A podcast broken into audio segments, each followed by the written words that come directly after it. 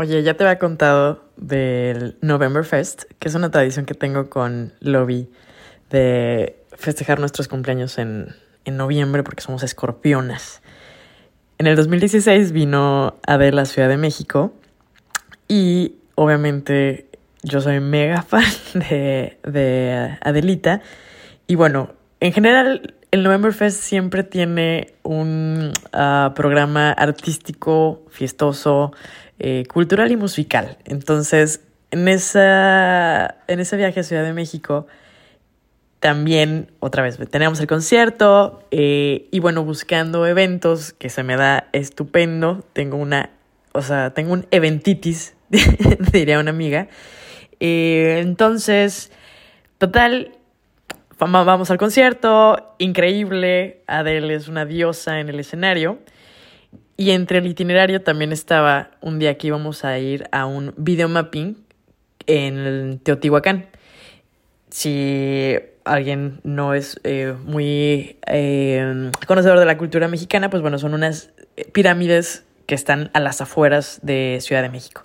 Entonces, pues teníamos que salirnos de la zona metropolitana para ir a esta zona, pues técnicamente arqueológica. Y como era un video mapping, pues era en la noche. Si no mal recuerdo, a lo mejor era hasta medianoche, ¿no? Entonces, pues nosotros nos fuimos a comer a un restaurante que estaba por la zona para esto ya habíamos programado un Uber para que nos recogiera a cierta hora que era cuando se terminaba este evento. Entonces, eh, la verdad es que la experiencia estuvo increíble porque lo que hacen es que proyectan en las pirámides la historia y lo que estaba muy padre, ahorita yo no tengo idea cómo le hagan porque esto fue en el 2016, eh, te daban un iPod con, con audífonos y te iban narrando. Entonces ibas ahí tú en, en la calzada de, de los muertos eh, y te iban, bueno, contando la historia y todo. Y al final entonces te, sentaba, te sentabas enfrente de una pirámide y veías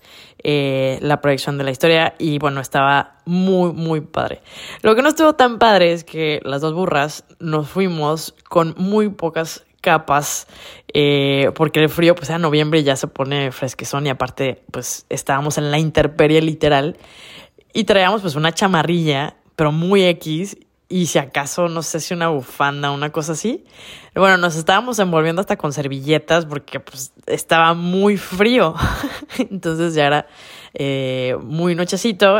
Obviamente también se veían eh, muy padres las, las proyecciones.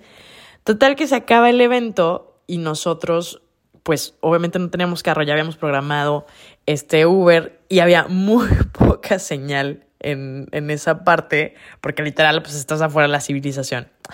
Entonces, pues entre que no llegaba el Uber, no podíamos, o sea, la, pues obviamente nunca supimos si llegó o no. Ya no recuerdo esa parte porque el punto fue que no, no llegaba un Uber hasta allá porque estábamos hasta donde no gritó Tarzán. Y era tardísimo y literal pues estábamos a borde de carretera porque cierran la zona o sea, de turistas y pues ya, o sea, te dejan allá la interperie y que Dios te salve, o sea. Entonces pues empezamos a caminar y pues preguntando por ahí pues de que no, váyanse a tal lugar y de ahí toman un camión y no sé qué y o sea, no había ni cómo llegarle a, esa, a ese pedazo, ¿no? Entonces seguíamos caminando por esta brecha ahí en medio de la nada y había un puestito, había un puestito de, de algo había un puestito de algo y pues obviamente pues ya hacía hambre, ya rugía la tripa después de tanto eh, show. Entonces dije, bueno, vamos, nos acercamos y vemos entre qué venden y luego también pues que nos digan cómo llegar de regreso a la CDMX. Entonces era un puestito de guajolotas. Las guajolotas en México son una torta de tamal. Es correcto, una torta, o sea, pan, eh, como de un sándwich o de un baguette, para los internacionales, y adentro le meten un tamal calientito, así que estaban ahí las ollas con el vapor y nosotros congelándonos así, este, pepinas en medio de la nada. Ya, total que, ay señor, pues sí, primero échese una guajolota y luego ya vemos cómo nos salva y nos da la ruta para salir de aquí. Pedimos nuestra guajolota. Creo que también era la primera vez que el lobby eh, se echaba su, su guajolota eh, chilanga. Entonces, bueno, primero se nos quitó el hambre. Eh, porque pues ya la traíamos, entonces llegó, llegó el momento de preguntarles de que cómo nos, nos regresábamos. Total que tuvimos que caminar a una, este, a una medio parada de camión que luego nos regresó a la, a la ciudad eh, mil horas después. Pero la guajolota siempre será memorable porque no todos los días te comes una guajolota en medio de Teotihuacán.